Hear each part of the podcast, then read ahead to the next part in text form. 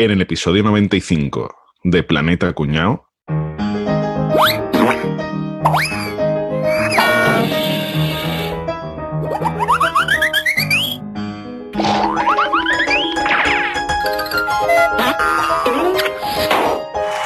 Best Teatrillo Mudo Ever. ¿Estás pensando en grabar un podcast o ya tienes uno y quieres darle un toque de calidad? No dejes de visitar camaralia.com, la tienda online con los mejores productos en audio y vídeo profesional, las últimas novedades y las mejores promociones para venta o alquiler. Y como siempre atendido por los mejores profesionales. camaralia.com ¿Qué pasa, chavales? ¿Cómo estamos? Confinado. Hola, Enrique, ¿qué tal? Pues Enrique. De este teatrillo sí que nos ha quedado bien, ¿eh? Ah, Este sí. Magnífico. Lo abordaba. Hasta en este teatrillo se ha equivocado Rafa, tío. Pero, ¿y lo claro que le queda a todo el mundo de qué va el tema? Hombre, Sí, sí, sí. Vamos a volver a un formato que hemos hecho alguna que otra vez, porque vamos expediente, expediente Chaplin. Vamos a abandonar un poquito la senda gastronómica, ¿verdad? Ya, que ya. Primer episodio que no da hambre. mucho. Así que ya estamos comiendo suficiente con el confinamiento. ¿eh? Poner a Charlie Chaplin, Charlotte. Charlor. ¿eh? Vaya, El caricato. Charlie, porque era amigo tuyo, ¿no? Tenemos confianza. Si hay alguno de aquí que lo puede llamar Charlie, soy yo. Vosotros, Charles. Porque le molestaba mucho que lo llamaban Charlie. ¿Ah, sí? por el bigote, ¿no? Conocerlo. Sí, sí. A Bueno, ver, el bigote se lo dejó por mí, vamos, no por otra. Pues cuéntanos, Boza, venga, a ver, cuéntanos. Ya no. Era un tío muy majo, Charles Chaplin. Tío Sí, muy ¿verdad? majo. Toda la, la biografía empieza en su nombre real era, y el nombre era totalmente distinto, ¿no? Como siempre pasa. Claro. O sea, Apostoloki y Bursarsov, porque no te era búlgaro. Pues no. Charles Spencer, porque todos los ingleses tienen un Spencer metido en medio del nombre. Claro. Charles Spencer Chaplin. O un J, ¿no? O tiene un Spencer o un J, No, no, como Homer J. Simpson, ¿no? Exacto. Esto es más de Estados Unidos. Lo- lo- los abreviatu- las abreviaturas son más americanas. Charles Spencer Chaplin, que nació en Londres en 1889. Su padre, ¿cómo se llama el padre? El señor Chaplin. Charles Chaplin. No se comían la cabeza para el nombre, los O sea, que cabrones. era Charles Chaplin Jr. Charles Chaplin Jr., exactamente. Era de origen judío el padre, eso es otro clásico. Todos Hombre. estos famosos así antiguos eran de origen judío, o sea, eso siempre. Todos los famosos son, tienen origen judío, me cago en la mano, tío. Y otra cosa más que también es muy, muy particular entre todos estos padres de famosos, era un virtuoso del violonchelo. Claro, sí. Pero si llega a decirme que en 1889 era virtuoso de la PlayStation, pues no me lo Hombre, creo. claro, coño. Si me, si me dice que tocaba el Petro 82, pues tampoco me lo creo. Otra cosa muy particular de aquella época y que es muy común, ¿qué era? Alcohólico. Claro, ¿qué va a ser, tío?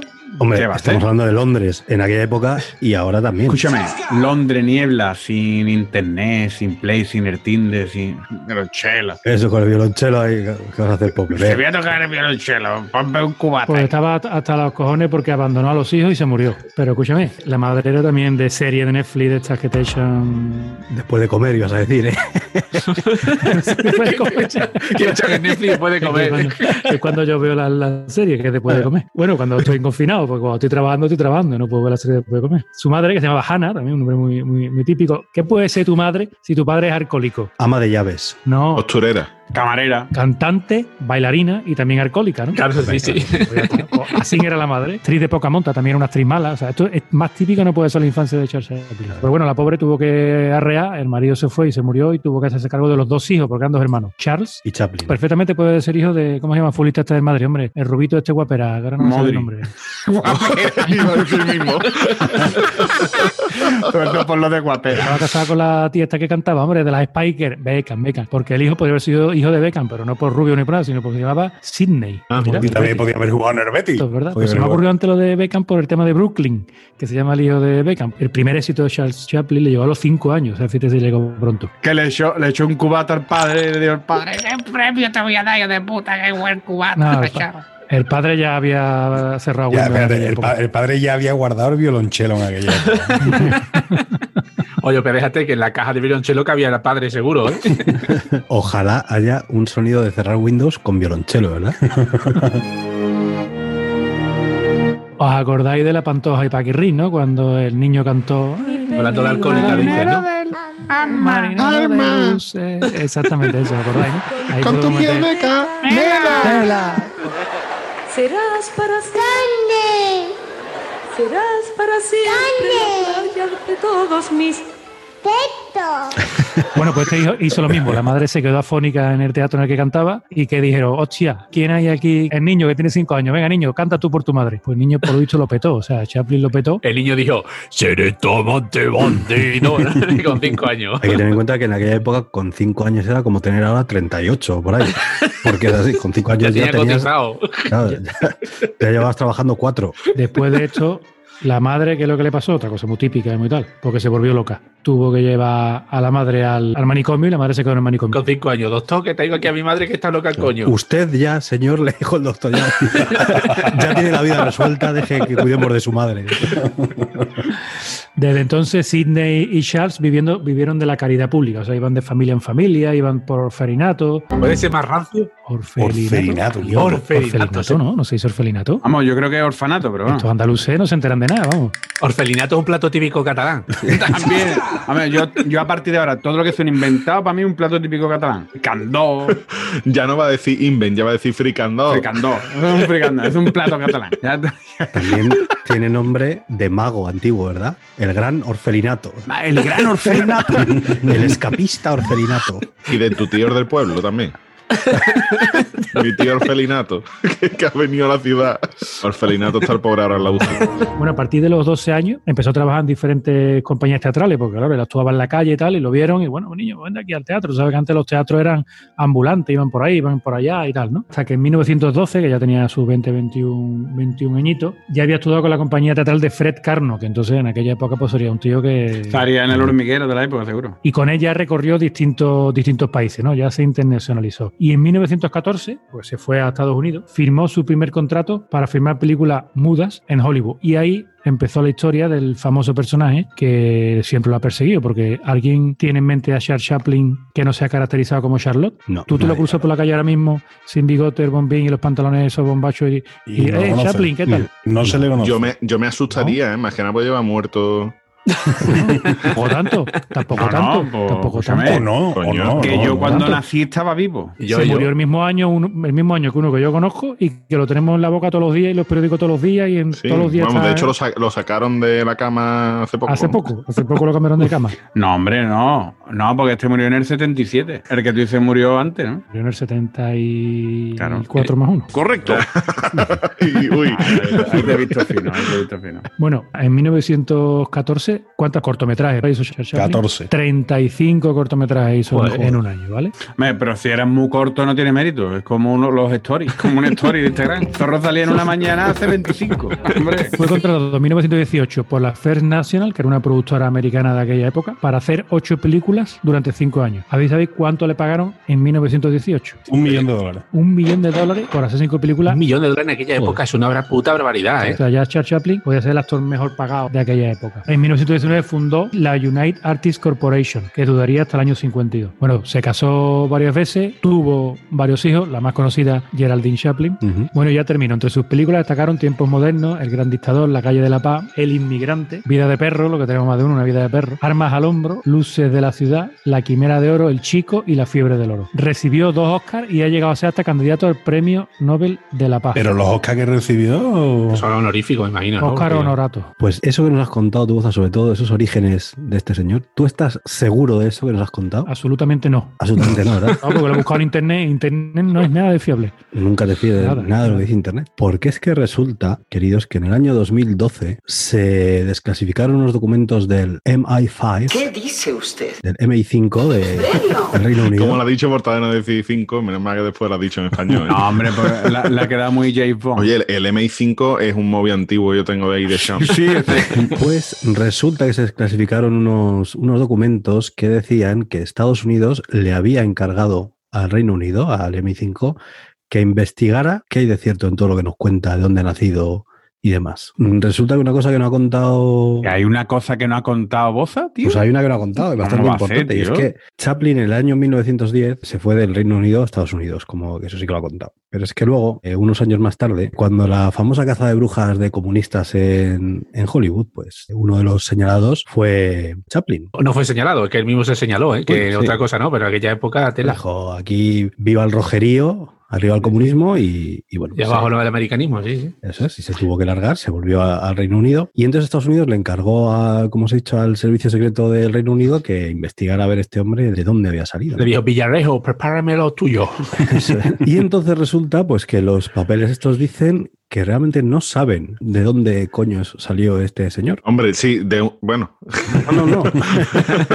es que te he dicho de dónde coño salió, tú ya lo has dicho. Lo que no saben es de cuál, Álvaro. ¿De cuál? De- desde Hanna, desde Hanna. Bueno, pues no parece que esté tan claro, porque es que esta gente, eh, después de buscar y rebuscar mucho, dijeron una de dos. O este hombre no ha nacido aquí, se ha inventado que es de Londres porque aquí no hay ningún registro de este señor, o es que ha nacido y se ha cambiado el nombre después y no tenemos registro de que se haya cambiado el nombre. ¿vale? La partida de bautismo, ¿dónde está? Es que no, no, no ha aparecido por ningún Yo lado. creo que, que es de los pocos famosos, ha sido personajes históricos que todavía no han salido los catálogos a decir, este nació en Sbulas de, de- de Llobregat". que ahora lo, van a ver. no, escúchame, es de Puigcerda. Entonces, el jefe de John Marriott, que era el jefe de la agencia, Ujú. Que bueno, que el hecho de no poder probar dónde había nacido este señor, pues que tampoco era para tanto. Pero Scotland Yard añadió un poquito de misterio ahí diciendo que Chaplin había nacido realmente en Francia, en una ciudad que se llamaba, lo voy a decir, en Fontainebleau, Fontainebleau. o así será, no sé. Y el caso es que dicen, bueno, pensamos que ha nacido ahí, pero es que realmente ahí tampoco hay pruebas de que este señor haya nacido allí. Entonces, pues no quedó nada claro. Que además, que, que como no hacía ruido ninguno, pues se podía ir de sitio a otro. sin embargo. Pero niño, ¿tú de dónde eres, niño? Y el chiquillo, claro, no hablaba. No. O sea, ¿Tú, tú dónde has nacido? Y hacía lo del bastoncito, meneaba el bigotillo y na- nadie decía. Otra cosa que decían es que probablemente este, este hombre, una cosa que le acusaban es que, de que fuera gitano. No solo judío, es gitano. Ay, Ay, su papá, ¿tú por qué no habla la película? pero es que va así, pero si, si hacía 30 películas en un año, me estáis contando. No, escúchame, pero yo conozco gitanos que se montan 30 películas en un día. Entonces, nada, el, el año 52, cuando Chaplin y la familia estaban en el estreno de, de Candilejas, en el Reino Unido, el fiscal general de Estados Unidos, James McGranery, les denegó el permiso de retorno a Estados Unidos por las presuntas conexiones que tenía con el mundo soviético y con la conducta inmoral ligada a supuestos abortos de sus parejas. Pero ¿se comía, ¿se comían los abortos o no? Si no se lo comían, no era rojo, ¿eh? Era comunista, hemos quedado que sí. Bueno, No sé si se los comía. Era de la iglesia esa de Tom Cruise, ¿cómo se llama? La cienciología. La cienciología. No, no, lo de comer feto es exclusivo de la izquierda, Goza. Lo he contado en el episodio del comunismo. sobre todo de la izquierda podemita ahora mismo, pues es lo que, es lo que se lleva. Entre que más iglesia que más iglesia se comen abortos. Ya lo explicamos. Entonces, pues este, todo este jaleo de sospechas y demás eh, le, le afectó en que no le nombraron caballero de la corona británica. Ya sabéis que esto que es una cosa como un el máximo honor que hay en el Reino Unido, Sí, sí, para ellos. que lo tiene todo Cristo. Hasta becas Sí, no eso tiene. también ya está un poquito ya muy visto, ¿no? Nombrarlo Sir, ¿no? Eso es. En cuanto te- es un poco famosita te te hacen Sir. Y lo retrasaron pues casi 20 años. Al final se lo dieron en el año 75, un pelín antes de, de que se muriera, pues se murió en el 77. Pero porque encontraron la partida de bautismo y ya se dieron cuenta que sí, que era de allí, ¿no? Yo creo, no, no, no encontraron nada. Esto se, ha- esto se ha quedado así sin resolver. Eh, yo creo que dijeron, bueno, pues ya que más da. Si este ya está viejo y habrá que hacerle ser, Va a ser Rawindo ya, ¿no? claro, y ya, pues, ¿qué más da? Uno más que uno menos. Así que esto os cuento. Vamos, que no sabemos en verdad quién es el tío este del bigote, ¿eh? Pues yo No, creo que lo mío es más creíble que lo tuyo, Enrique. Yo creo que, se- que era Cristóbal Colón. Sí. Tenía muchas cosas en común, ¿eh? Ah, había, ido- que- llegado a América, nadie sabe dónde nació. Que no es una leyenda urbana, que son papeles desclasificados, ¿eh? Que, Sí, sí, sí. Bueno, te digo, otra cosa es que no le dieran importancia y dijeran, bueno, pues, pues lo hemos encontrado. Pues, Pero te digo que, que en aquella época teníamos los papeles con conejo de campo, que la abuela de mi mujer le tiene hecho varias partidas de ¿De mi nacimiento. mujer? De mi mujer. Hoy, hoy, Ay, Christopher. de mi mujer. Hoy estamos hablando en calor. Mujer. La, la- la abuela de mi mujer tiene partidas que dice que nació en el año 25, en el año 27, en el año. O sea, todo un cachondeo. O sea, Eso, por eso en digo que aquella no. época. Bueno, pues voy a decir una cosa. Yo os voy a contar un poquito del amigo Carlito, que como he dicho antes, nota era. Nota era un prenda. Era, llevaba la cruz del gran follarín en el pecho. Este Era. Ahí tú lo ves calladito en las películas, pero después no veas. Por lo que estamos así barruntando, se presenta pieza aquí, ¿no? O sea, Este- está la cosa. Pieza fenomenal, ¿eh? Sí. Os voy a ir contando, voy a ir contando. A ver, a ver. Bueno, el tío, tú sabes que en la época, bueno, manejaba billetes a mansalva. El tío no es que fuera especialmente guapo porque medía 1,65, pero tenía pasta. Y el nota tendría su cosita, tenía su cosita porque el nota, además, llegó a contar, y bueno, se da por hecho, ¿eh? que se llegó a acostar con más de 2.000 mujeres a lo largo de su vida. Y Qué ya. barbaridad, tío. Pues sí que tenía sueño, ¿no? Y en esta época. y en esta época no había Instagram ni, ni estaba la cosa tan facilona como ahora, ¿no? Este, desde luego, te voy a decir una cosa. Este más que el Tinder, este ligaría en el clan TV. Pero estaba jovencita. ¡Hijo de puta! ¿Sabes? Dice, mira, la conquista de Chaplin de su primera mujer se produjo en un momento en que su rutina durante la fiesta, fíjate lo que hacía en toda la fiesta, era imitar el modo en el que las damas más destacadas de la sociedad experimentaban sus orgasmos. Las conocía todas. Ahí conoció a Mildred Harry, que no te creas tú que Mildred, que Mildred llevaba 20 años cotizado. No, Mildred tenía 16 años cuando la conoció este, ¿vale? Ya, ya había césped- se dice spray partido, ¿no? Yo, yo es que hay en esas cosas no. Yo este es un tema muy delicado para mí. ¿sabes? Se nota aquí los que tenemos. Bo- Bo- mira, mira, Boza se pone, se pone en serio. Claro, como Boza tiene la niña un 18. Pero es porque se está comiendo un polvorón o algo así, se le ha quedado pegado ahí. Estás estirando un morro para abajo ahí. No, no, no, no, no. Es que, es que he cogido la calculadora, he calculado 2.000 mujeres por una media de 20-25 minutos y me salen dos años. 20 o 25 minutos, dices. ¿De qué, de qué vas? Eso desde que la conoce, ¿no? Desde que la conoce, 20, 25 minutos. Flipao. No, 20, 25 minutos tardo yo en convencer a mi mujer. 25 minutos es lo que le duraba este un matrimonio, cojones. 25 minutos entre la conoce y se divorcia. Ah, bueno. Entonces sí. Se casó con ella con 16 años, fíjate tú. Pues se casaron en el 1918 y en 1920 fuera. Que por cierto, esto es muy curioso. Y en 1920 ya conoció a la que fue su segunda mujer. Pero una cosa muy curiosa, la conoció con una edad que de verdad, Vargas me dijo que yo cuando lo leí digo, me caigo de espalda.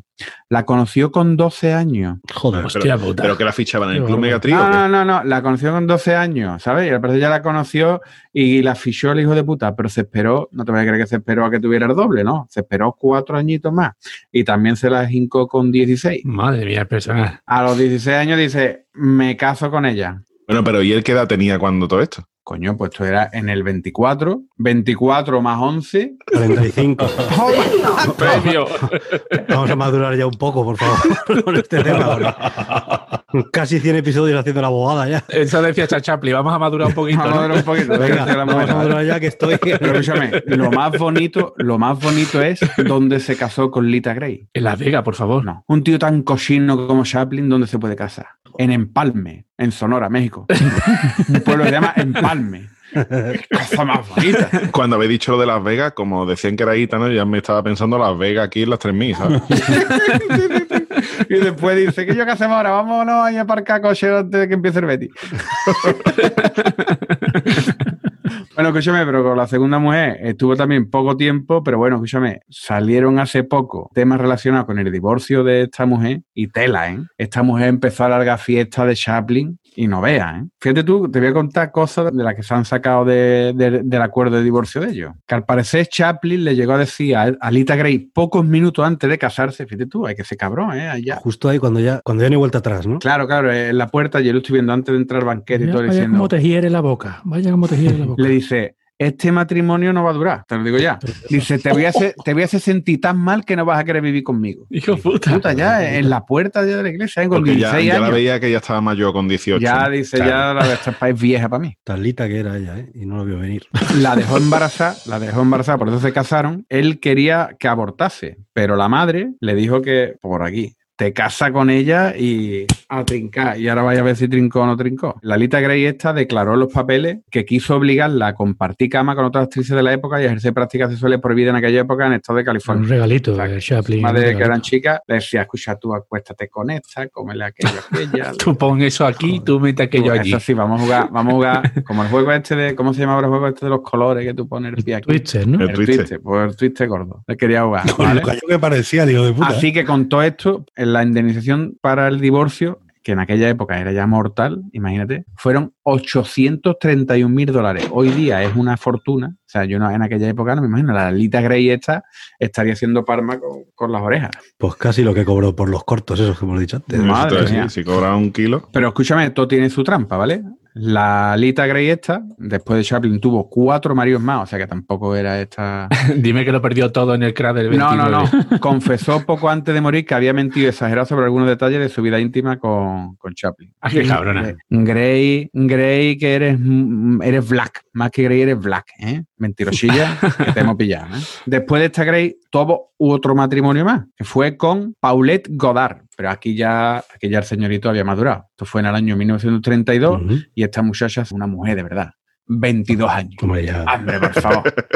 Ya, ya, 16 Bueno, pero años. escúchame, eso ya, Hombre, ya es otra favor, cosa. 22 años. 22, eh, ella y él, ¿cuántos hemos dicho? Pues en el 30, 32 más 11, 43, como si nosotros nos vamos con una muchacha de 22. Vamos a ver, que sería un guarrón, pero que tonto no era.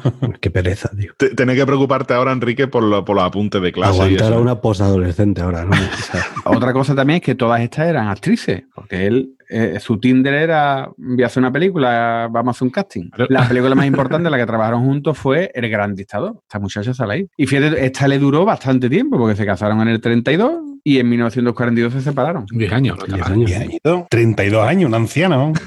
O sea que 10 años, 10 años, esto ya es- Y no te creas que tardó mucho, en el 43 se casó ya con otra mujer mucho más joven que él. O sea, en el 43 más 11, 54 años. Pues estamos hablando de que con 54 años se buscó a una muchacha, se llamaba Oona. Ah, por eso se llama una Chaplin. Claro, Oona tenía 18 años, hijo. De 54, ella de, de 18. Este fue el matrimonio bueno, bueno, bueno de él. Que tuvieron ocho hijos. Ocho Joder. hijos con Ona. Y vivió una relación que fue descrita como de auténtica felicidad hasta la muerte de Chaplin. Uno de ellos es Geraldine, ¿no? Geraldine Chaplin es uno de estos, Claro, ¿no? Aquí son la mayoría, porque con la Lita Gray tuvo dos. Paulé no sé si tuvo. Tenía 11, 11, en 11, total, o sea, creo que tuvo. 8, 2 de Lita, 8 y 2 días y por ahí uno perdido. Uno que apareció un día.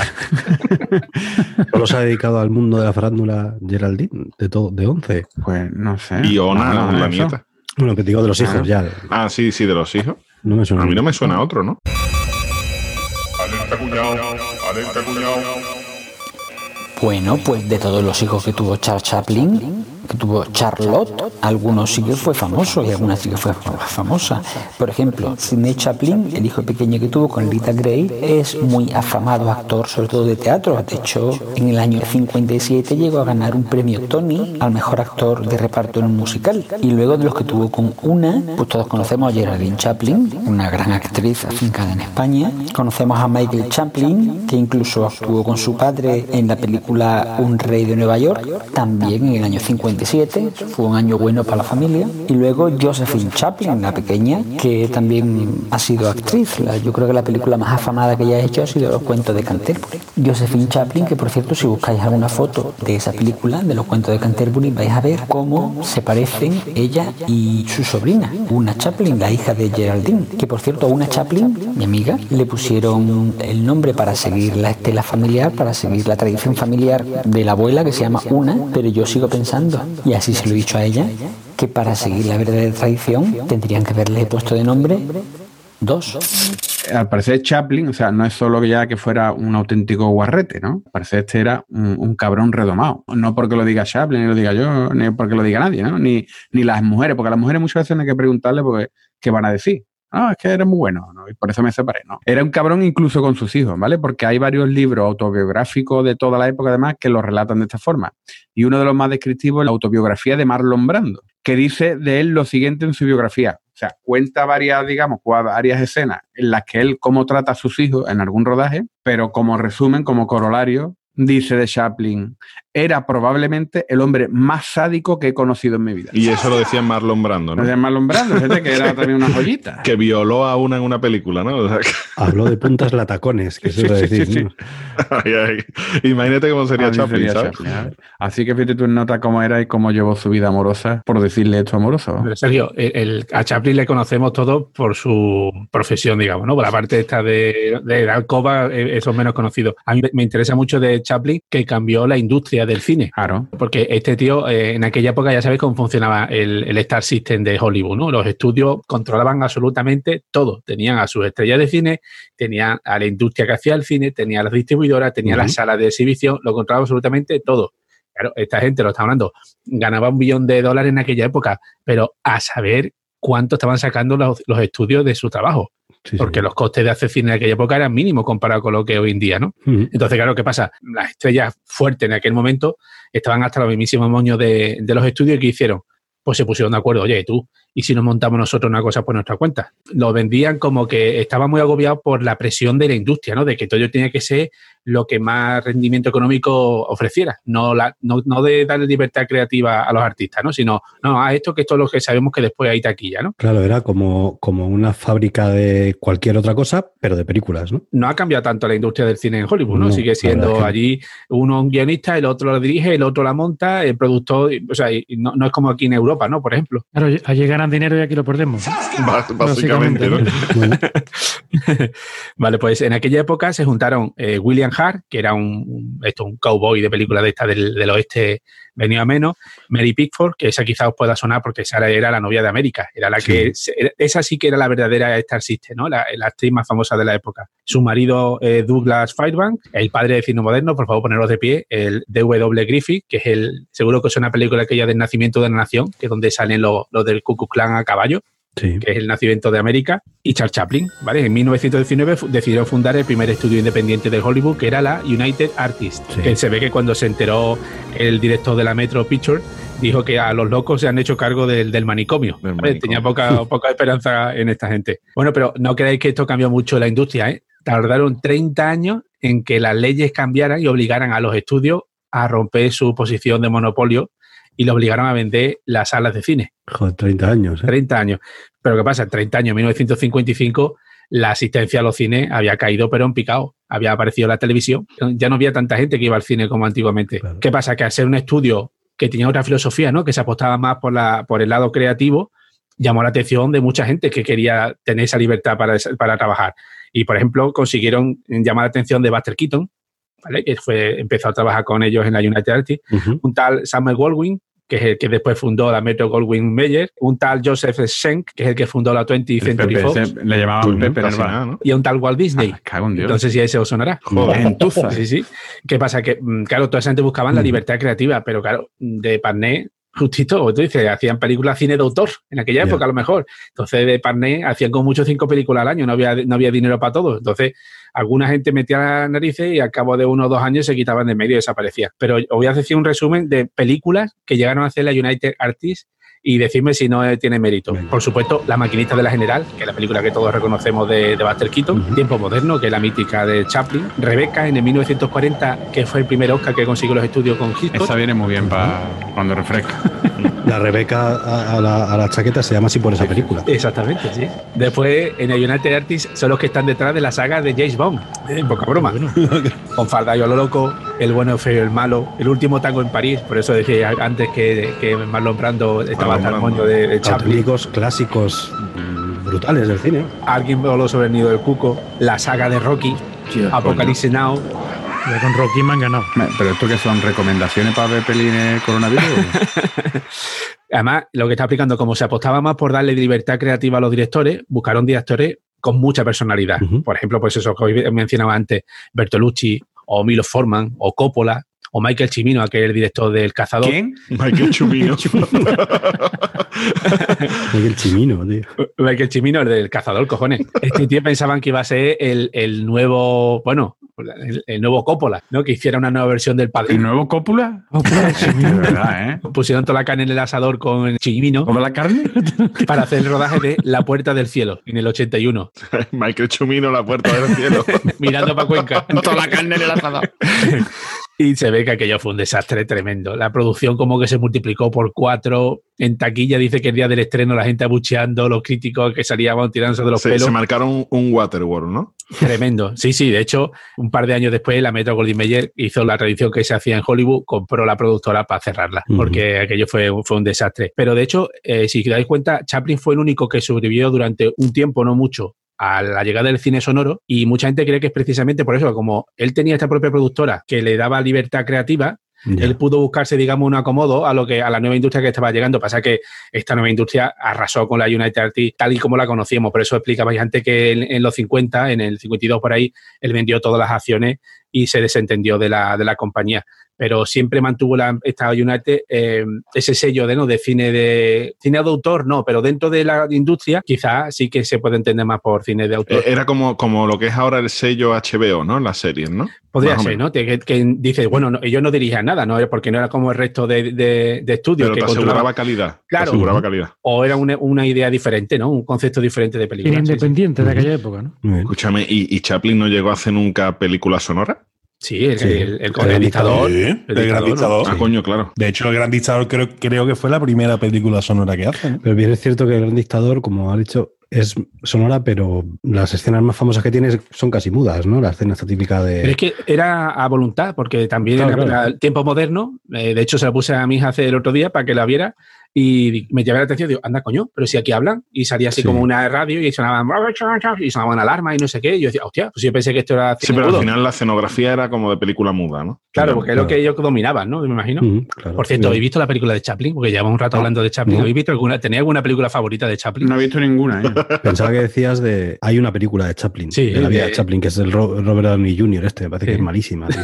Pensaba que decías esa. Yo sí he visto películas de Chaplin, hombre, la del gran dictador, sí, la he visto varias veces. Bueno, yo recuerdo haber visto en el instituto Tiempos Modernos, ahora que lo dices, Mm. pero vamos. Sí. Tiempos Tiempos modernos. modernos es un clásico que te pusieran en clase cuando estabas dando la revolución Sí, industrial. exacto, eso es. Sí. Y es que yo creo que fue así cuando lo vi. Mm. Ahí fue donde ya empezó a asomar la patita de, ¿no? de como crítica social contra el sistema Eso capitalista es, de la fábrica esta que Sí. lleva trabajo en el ¡Comunista! rojerío y gordo. Claro, ahí. Yo me estáis poniendo a Chaplin eh, un guarrón, un pederasta, comunista. eh, y- Disidente. Hombre, escúchame, quitándolo de pederasta, lo demás tampoco que sea malo, ¿eh? bueno, bueno, bueno. Este hombre tiene unos cuantos logros muy simpáticos y una cosa muy, muy ¿A reseñable. quién le marco un O-? ¿A quién? ¿A quién?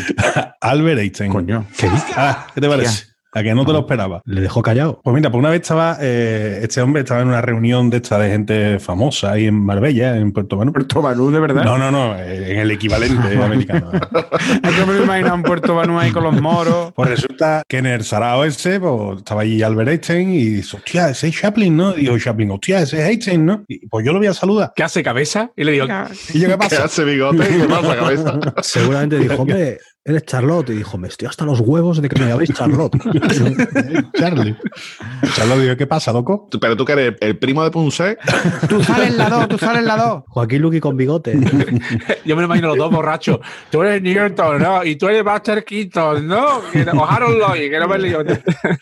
Pues resulta que, que parecía que tenía más interés el propio Einstein en conocer a Chaplin que al contrario. Hombre, es Pero normal, ¿no? ¿Quién conocía a Einstein en su época? Tú. Yo sí, pero además, yo le he enseñado todo lo que sabe. Tú le diste clase en el instituto. ¿no?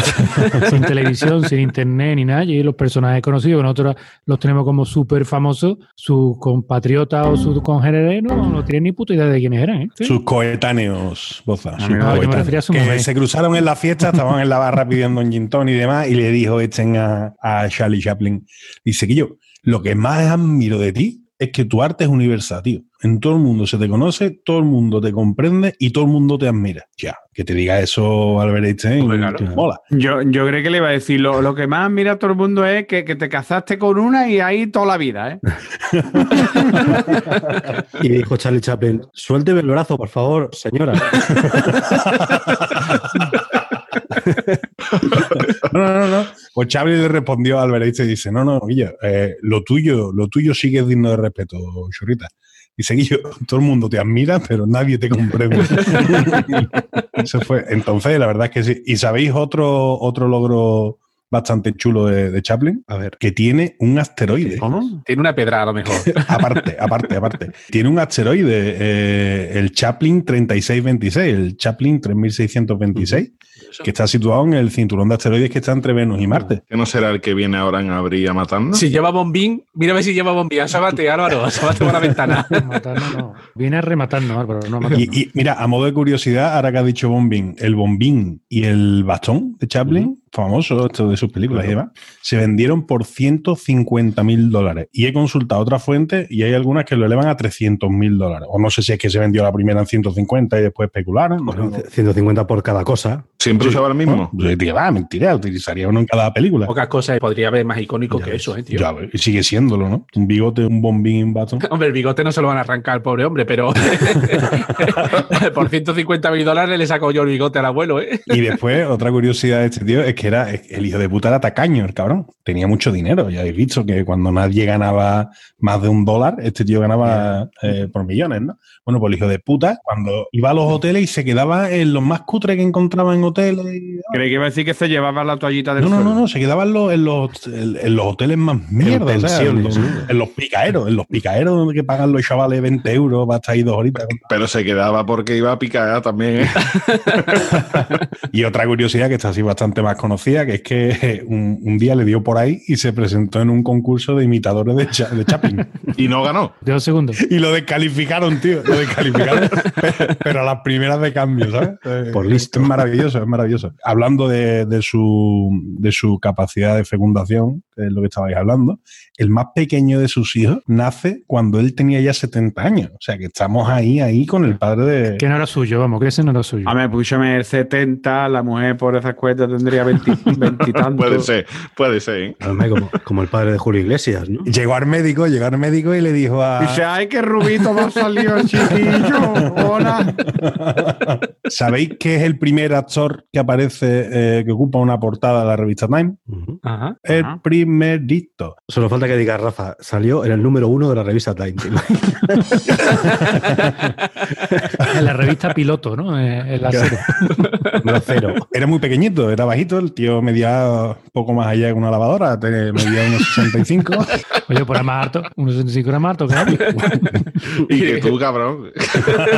Yo mido como caballito, 1,80, ¿eh? Sí, sí.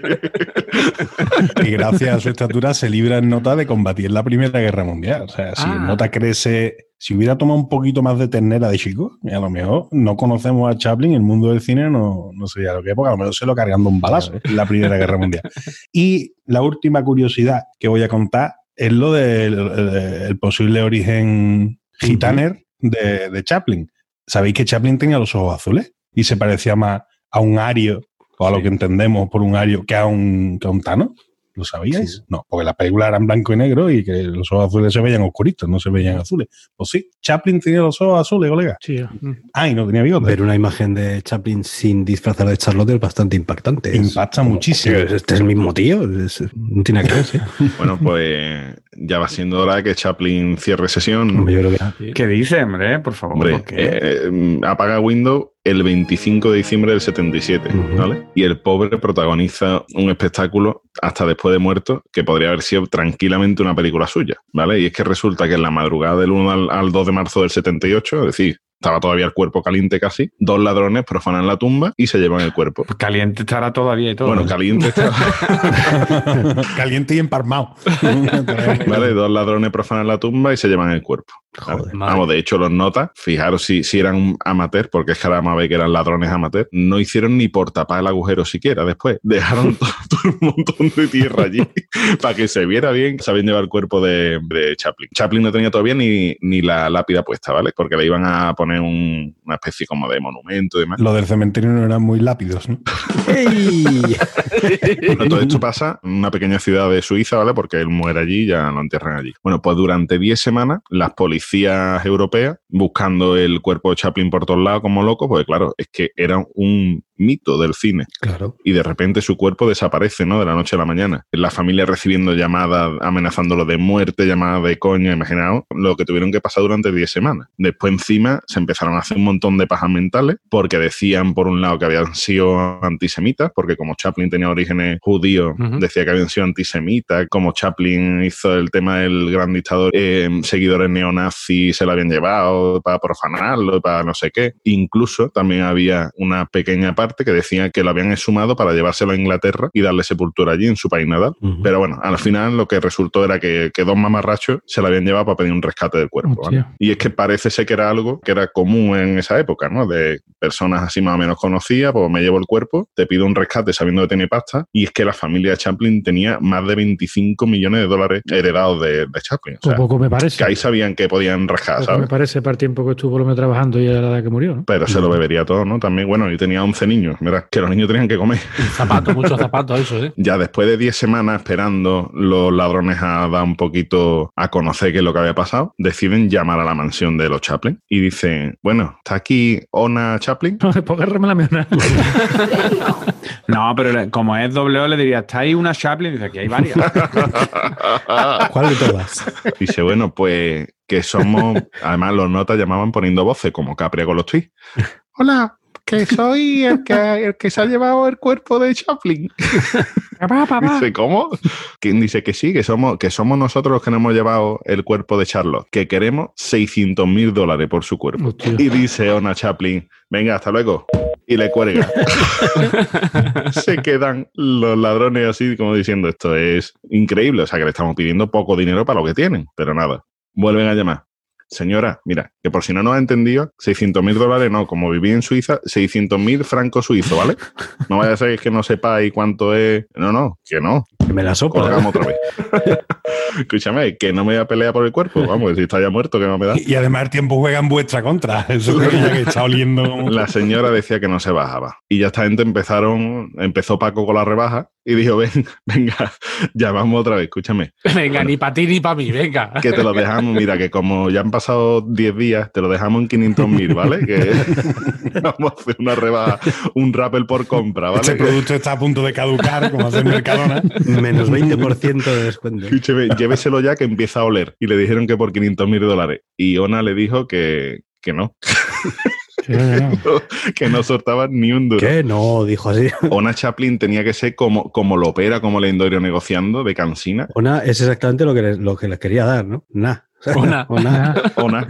500.000 o nada. Sí. ¿Cómo sería la tía de dura negociando que ya llega un momento que le dice, mira, por 100.000 te lo dejo, llévatelo ya, Por, por 100.000 te lo llevamos nosotros. quítame el muerto de aquí. Bueno, por lo visto los ladrones con quien habían estado hablando era con el mayordomo de la casa, que era el típico mayordomo impertérrito que no... ¿Y qué dijeron? Pues que vaya el mayordomo y lleguen a un punto en el que habían quedado y demás, con el dinero, con los 100.000 dólares, porque ya más no le daban, y le entregaban el cuerpo. ¿Qué hace la policía? Pues que se monta un policía en el Rolls Royce de la familia, el Rolls Royce lo conocía en ese pueblecito, lo conocía todo Cristo, se monta un policía y se va para el punto de, de entrega. El cartero del barrio, como no reconoció al que iba con el Rolls Royce, se puso a seguir el coche y le, le echó abajo la operación. Tuvieron que abortar porque el cartero iba detrás dando por culo, creyendo, creyendo que se había llevado el Rolls Royce de la ¿De dónde familia. has sacado ese coche tú? no? Tú, escúchame que soy de los Chaplin. que, que sí, señor, déjeme, ¿vale? Total, que al cabo de unos días vuelven a llamar a los ladrones y dicen, oye, que nos quedamos aquí esperándote el otro día con los 100.000 pavos. ¿Esto qué pasa? Que al final me lo van a dar o no. ¿Qué pasa? Que en ese tiempo la policía, como ya habían localizado que las llamadas venían de Lausanne y demás, la policía había puesto puestos de vigilancia en las 200 cabinas públicas que había en Lausanne y pillaron a los ladrones. Roman Guardos, que era un polaco, y Gancho Ganev, un búlgaro. Menos mal, ¿no? Menos mal cuando lo vieron, menos mal. Que los notan, los notan ni en ladrones ni nada. Los notaron unos mecánicos venidos a menos que vieron que había muerto Chaplin allí cerca suya y que se podían llevar una pasta, lo vieron fácil y se llevaron el cuerpo. Esta es la nuestra, ¿no? Los- Se lo llevaron la policía, lo, lo cogieron, pero es que aquí no queda todo.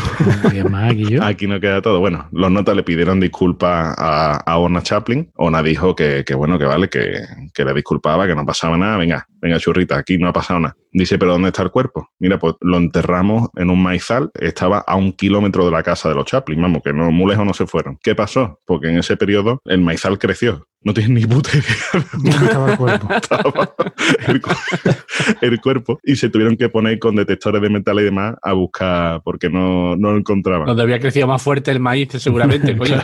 Finalmente lo encontraron. El dueño de la parcela donde estaba el maizal este instaló una placa donde ponía aquí descansó Charles Chaplin brevemente.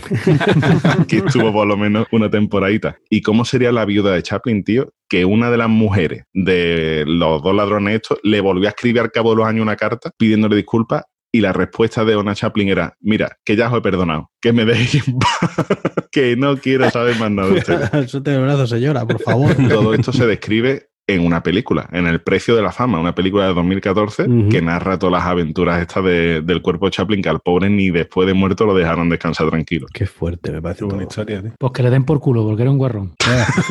Pedrasta. Y ya está. Bueno, Capria, ¿Qué, qué pasa? hoy sí que te tiene que haber costado esto. Me cago en los muertos de Charlotte. No puedes hacer lo del espejo de los mimos, si quieres, así con las manos y, Bueno, hay algo, ¿eh? O sea, mínimo, es que, macho, de verdad, si no escribís sobre Charlotte, ¿qué queréis? ¿Qué queréis? Entonces la culpa es vuestra, no mía. Ya verás tú, Capria, como después de escuchar este episodio empiezan a surgir tuits de Charlot a punta pala. De lo guarrón que era. Venga, vamos, vamos con los poquitos que hemos encontrado por ahí, ¿vale? Ya, Venga. ya os voy contando. Venga. El primero es de Rancio Sevillano y esta es una de las cosas, a lo mejor que Enrique no lo sabe, pero hay que decirse. a ver, Decirle un nota, tú eres un Charlot, es bien.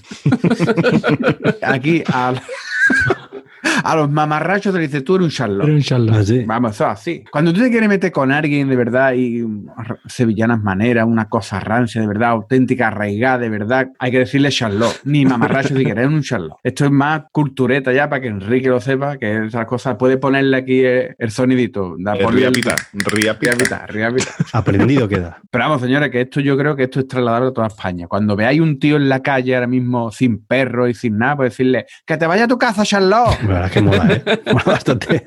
Las cosas como son. Venga, vamos con el siguiente. Ahora, señores, a todo lo que da, todo lo que he encontrado. Cheque que sale energía. Con el segundo de arroba caracol zombie. Anda. Que ha abierto mi, mi espectro, está abierto normal, zombie. que debuta y muere. Ya te lo vuelvo aquí en esta liga. Dice, ¿por qué Chaplin hizo películas mudas? Dice, porque le dijeron, no Charles Chaplin. Venga, vamos con el siguiente de arroba profeta Baruch. Ese es bueno. Dice, ayer vi El Gran Dictador y tras el famoso discurso final de Chaplin, salió Pablo Casado a hacer una valoración. ¿Qué tío de puta desperta igual? Lo tiene que valorar todo. Y aquí te quedas con la cara esa que tiene, yo. Que nadie te ha preguntado, casado. Que te ha preguntado a nadie yo. Por más Está bien. siempre igual. Valiente Charlotte. Hay que aprender las cosas para decirlas. Venga, vamos con el siguiente de arroba azul Woru. Charlie Chaplin, ¿quieres echar un polvo? Dice, venga, vamos a Charlotte. Hostia. Capia, tenías que haberlo leído con voz de niña. Como de niña, sí, sí, más bien. Eso es ma- muy macabro para mí. Venga, vamos con el siguiente de arroba el falloning. Bienvenido al casting para representar a Charles Chaplin. Macho. Siguiente. Qué fino.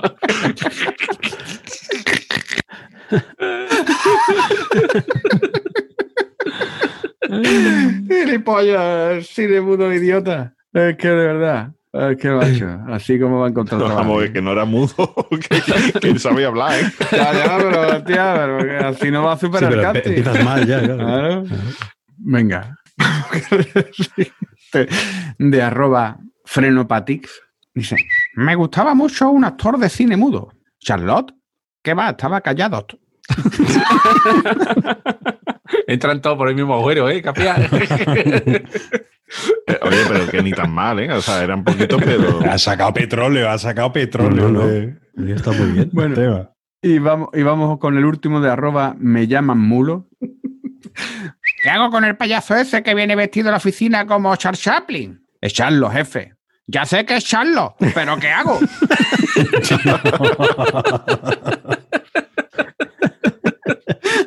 Muy bueno, Sergio. Bravo. Había calidad, ¿eh? Era un poquito de, de calidad, de calidad. bueno, eran buenos, eran buenos, eran buenos. O vaso. Eran muy de Enrique algunos. Trabajazo, Sergio. Así que hasta aquí hemos llegado. Muy bien. Muy bien, muy bien. Bueno, señores, pues venga, vamos a ir ya poniéndonos el bombín y dando vueltecitas al bastón. Eso es, ya nos largamos por donde hemos venido. Vamos a despedirnos. Venga, Rafa. Mira, yo me he guardado también medio minutito porque es que me ha encantado. Como decía Caballito al principio, que, que Chaplin dejó unas cuantas frases de estas Era de Mr. Wonderful, ¿eh? De la época. eh, Mr. Wonderful. Pero yo me he quedado con una, con una escena que protagoniza el tío que está delante de un auditorio, ¿no? lleno de gente, y cuenta un chiste y la gente pues se ríe mucho con su, con su chiste y demás.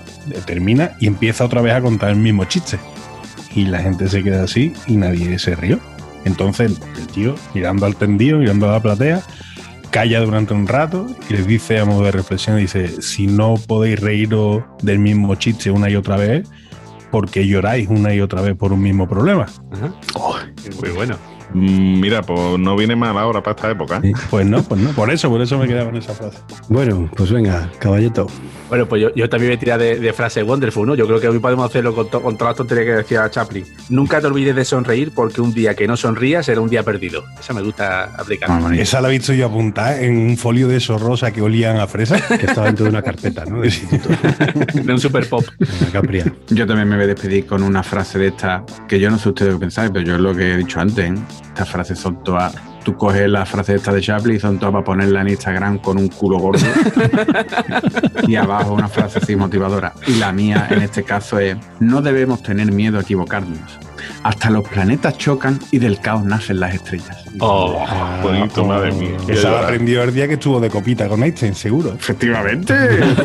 Chocaron las estrellas y. Álvaro. Yo voy a, voy a decir otra frase que dijo. Bueno, hemos sido originales hoy, ¿eh? Dice, me voy a acostar ya que tengo más peligro que en una puesta de largo. Que tengo más peligro que en una comunión. es que iba a decir una comunión, pero ya era demasiado macabro. Digo, una puesta de largo, que ya tiene de los 16. Venga, y boza. Tú pones frase Charles Chaplin, la primera que te sale. Venga. Un día sin reír es un día perdido. Esa es la que ha dicho Caballito. Caballito. Por la segunda. La vida ha dejado de ser un chiste para mí, no le veo la gracia. y, y cerró Windows. Bueno, señores, pues nada. Enrique, ¿tú no dices nada? Pues es que yo no me he preparado nada. Nunca me he preparado nada. Enrique, Enrique, te chivo una, te chivo una. Un día que dejes de reír será un día perdido. Hubo una frase que dijo Charles Chaplin que dijo tienda.planetacunao.com son ¡Ole! he estado a punto de usar esas camisetas en mi anterior película. Dijo eso. Y luego dijo también, yo no compro en Amazon, pero cuando compro en Amazon, entro por amazon.planetacunao.com porque le dan una propina a estos chavales que son muy majos y les he robado todos los chistes para mis películas. Ole. Ay, bueno. Que no compraba en Amazon pero porque no existía Amazon, no porque él no quisiera comprar, claro. Qué arte tiene el Carlito. ¿eh? Así que nada, y recordad también pues que está nuestro Twitter, Planeta Cunao, nuestro grupo de Telegram, telegram.planetacunao.com y nuestra web, planetacunao.com. Así que nada, que hasta más ver, que hasta la próxima. Venga. Chao. Adiós.